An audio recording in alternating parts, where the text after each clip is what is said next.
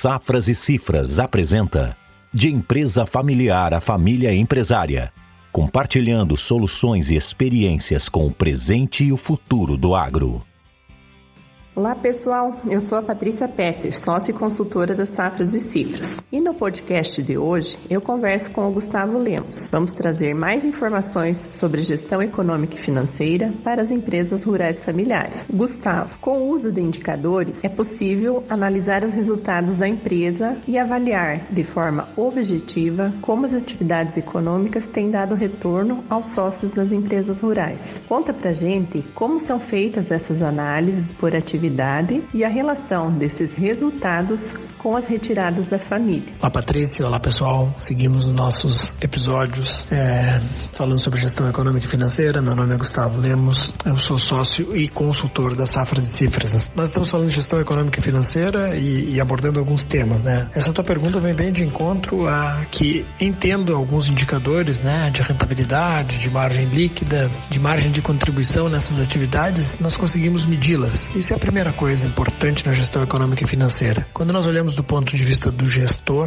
isso é uma ferramenta para suas decisões e, evidentemente, com estes indicadores, ele pode investir mais em uma ou em outra atividade, né? E até mesmo a exclusão de uma determinada atividade que não se mantenha no tempo. E aí vem algo muito importante quando se fala em análise econômica e financeira, né? Que não adianta nós avaliarmos simplesmente um único ano. Isso é muito importante. Muitas vezes tomamos algumas decisões com base em um ou dois anos no máximo. O importante é ter uma série histórica. E aí vem os indicadores. Temos indicadores de longa data para vermos é, realmente onde é que está o nosso ponto de equilíbrio, onde que estão as nossas vantagens competitivas, se é o fato de termos escala, capitalizados, se é, em estarmos capitalizados conseguimos vender melhor, não temos a pressão de venda, se trabalhamos com esses números realmente para tomada de decisões. E além disso, é muito importante que toda essa análise, esses indicadores, é, venham a servir principalmente para um encontro dessas informações com a família, porque nós estamos falando de empresas familiares, né? Nós estamos falando do que realmente é, faz com que a empresa tenha um sentido maior do que simplesmente produzir e ganhar dinheiro, né? Então, ter esses indicadores, poder sinalizar para a família como são definidas as, as retiradas, mas acima de tudo, mostrar que, via de regra, não se pensa nas retiradas, e sim se pensa que com indicadores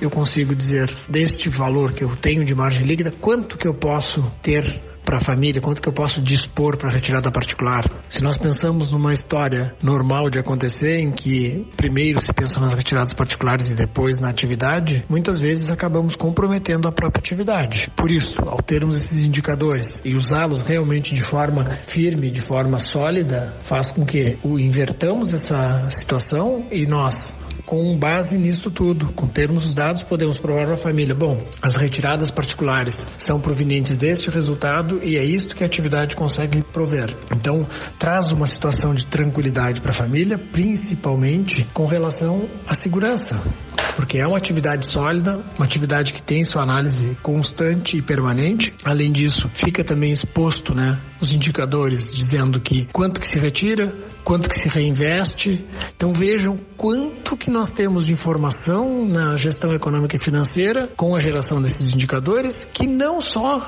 ajudam na atividade, né, para medir se a soja foi bem, se o milho foi bem, se o, enfim, se o feijão deu resultado, qual foi a margem das atividades, mas também para posicionar a família quanto a isto, quanto o que pode retirar e quanto que deve retirar para que mantenha a saúde financeira do negócio, né? Então, esse nosso episódio, ele basicamente faz essa ligação entre ter bons indicadores e estes bons indicadores servem de relação também para com as retiradas da família. Essa análise dos resultados da empresa acaba contribuindo nas tomadas de decisões e, de certa forma, oferece mais tranquilidade para a família. Por fim, Gustavo, como a gestão econômica e financeira pode oferecer sustentabilidade e solidez às relações entre família e negócio? Essa tua pergunta é muito interessante porque é um compilado de tudo que nós já conversamos, né?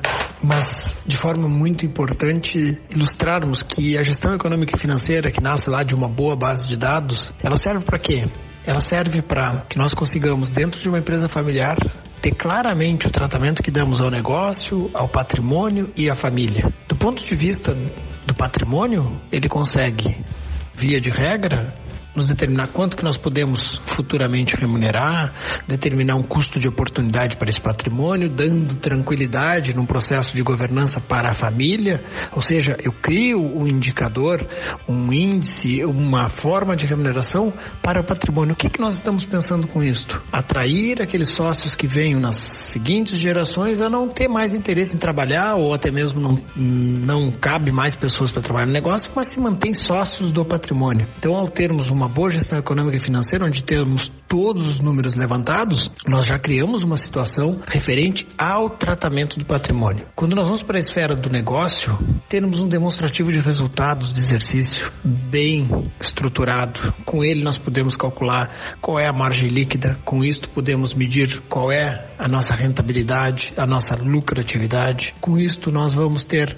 no demonstrativo de resultado, nós vamos ter por atividade, qual foi a atividade mais rentável, qual é a situação de maior solidez do nosso negócio. Esse DRE vai nos dar origem a algo que é muito importante na, na, na estruturação de uma empresa familiar, que é o desenvolvimento de um processo de governança com base nessa gestão econômica e financeira, ou seja, com base nesse DRE, eu consigo distribuir aí resultado, é, remuneração variável para é, executivos, incentivando as pessoas a produzir cada vez mais. Eu posso também precaver essa empresa para a situação financeira e de solidez, né? Que é o sentido de prever um fundo de reserva, que é uma ferramenta tão utilizada em outros setores, que é aquilo de ter uma reserva realmente financeira para momentos de é, inflexão da curva de resultado ou que o meu fluxo de caixa não esteja tão sólido. Então eu começo a criar um fundo de reserva. Também posso ali adiante separar um valor já medido de compromissos fixos no ano seguinte. Por exemplo, eu já faço uma previsão de financiamentos de investimento a pagar, de financiamentos de ABC a pagar e já separo esse valor. E como última linha